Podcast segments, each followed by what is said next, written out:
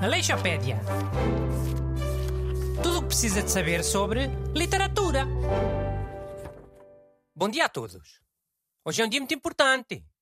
Vamos ter o último capítulo da minha Aleixopédia de literatura e vai ser sobre o escritor Dostoiévski. Por isso aqui comigo em estúdio tenho um idiota e um jogador. Quem é que é o idiota? És tu. Era por ordem e falaste primeiro. Foste burro. Oh.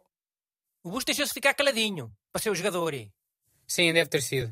Olha, se calhar convém dizer que vamos acabar esta lixopédia a falar do Dostoevsky, porque em 2021 se celebram os 200 anos do seu nascimento. E que estás a falar num idiota e num jogador, porque são precisamente dois livros do Dostoevsky, O Idiota e o Jogador. Isso as pessoas já sabem. Eu chamo-vos quase sempre um, um nome relacionado com o escritor que fomos falar.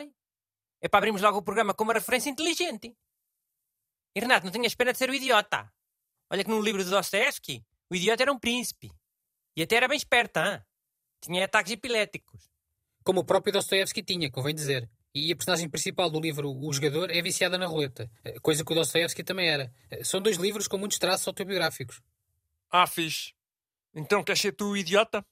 Pá, eu não quero ser nada. Quero é ver se fazemos o programa. Vá, chiu aos dois, vá. Vamos lá falar um bocadinho da vida pessoal de Dostoevsky e depois eh, falamos de um livro dele. Busto, estavas aí a dizer que o Dostoevsky era viciado no jogo? Sim, era. Sobretudo na roleta, nos casinos. Até há uma história curiosa. O Dostoevsky estava com muitas dívidas por causa do jogo e diz que para pagar as dívidas teve de escrever um livro à pressa. E esse livro foi O Jogador, que é precisamente sobre uma personagem viciada na roleta. Escrever à pressa é o quê? Demorou quanto tempo? Na verdade, o Dostoevsky nem escreveu. Ele, ele ditou o livro à sua secretária. Demoraram 26 dias. Estás a ver? Toda a gente diz mal do vício do jogo?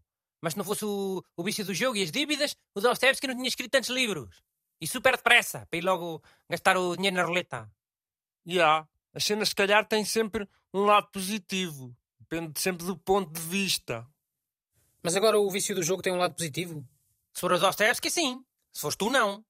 A comunidade não ganha nada com o teu vício burro.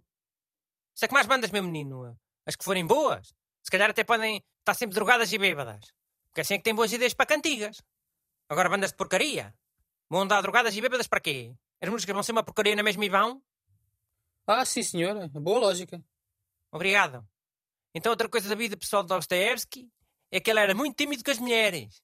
Bastava ver o, os tornozelos de uma mulher à mostra, ou uma bela mulher a falar com ele, e ele desmaiava logo. Oh, fogo? Mas espera lá, não seria para chamar a atenção? De quem? Oh, das mulheres, não é? Ah, sim. As mulheres adoram um homem que desmaie. Isso é verdade. Mano, se calhar na altura até curtiam. As cenas mudam, não é? O escritor Dostoevsky nunca namorou, nem nunca foi casado. Foi casado duas vezes. Pimba. Mas pimba o quê? Como é que o Dostoevsky conquistou essas mulheres? Foi a desmaiar à frente delas? Onde é que isso está escrito, Busto? Epá, não sei. Mas isso interessa assim tanto. Vamos falar dos livros, mas é. Pode ser o Crime e Castigo? Pode e deve que é um belo livro. Eu vou resumir, que deve haver muita gente que nunca tenha lido e eu sou melhor a resumir. Então, Crime e Castigo é sobre um gajo que mata uma velha agiota, uma velha muito ruim, uma velha muito má, que era muito ruim para as pessoas. E depois o, o gajo também mata a irmã dessa velha agiota, porque ela viu a matar a velha, né? Então depois o gajo passa o livro todo, com febre, a desmaiar e fica umas 400 páginas nisto. E depois no fim entrega-se à polícia e apanha 8 anos de cadeia. Só 8 anos? Oh, tinha umas atenuantes, não é? Foi ele que confessou o crime, a velha era muito má, essas coisas. Bem, é claro que o livro é muito mais profundo do que isso. Olha, obrigado, senhor professor. Que ele tem umas 500 ou 600 páginas. Mal seria também, não é? Eu só fiz um resumo e, e até digo outra coisa. O Dostoevsky, na altura, até estava a escrever outro romance sobre uma família de bêbados. Um livro chamado Os Bêbados. Mas depois leu a notícia de um francês que tinha matado um homem com um machado e não sei o quê e teve uma ideia para o crime e castigo. Ok, tudo bem. Mas então podíamos referir aqui alguns dos temas mais importantes na obra de Dostoevsky. O nihilismo, a moralidade, a miséria, a doença, o desespero, a condição humana, o, o existencialismo. Até se costuma dizer que foi o Dostoevsky que escreveu o primeiro romance existencialista da história.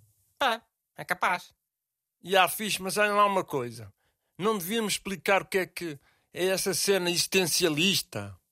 Pode haver tipo pipa lá em casa que não sabe muito bem o que é que é isso. E eu também não curto nada quando a malta na televisão e na rádio assume logo que toda a gente sabe o que é que eles estão a falar.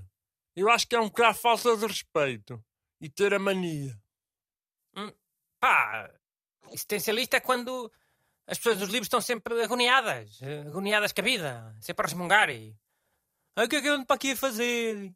Quem sou eu? O que é que eu fiz à minha vida? Sou uma porcaria que aqui ando. Isto é que é vida?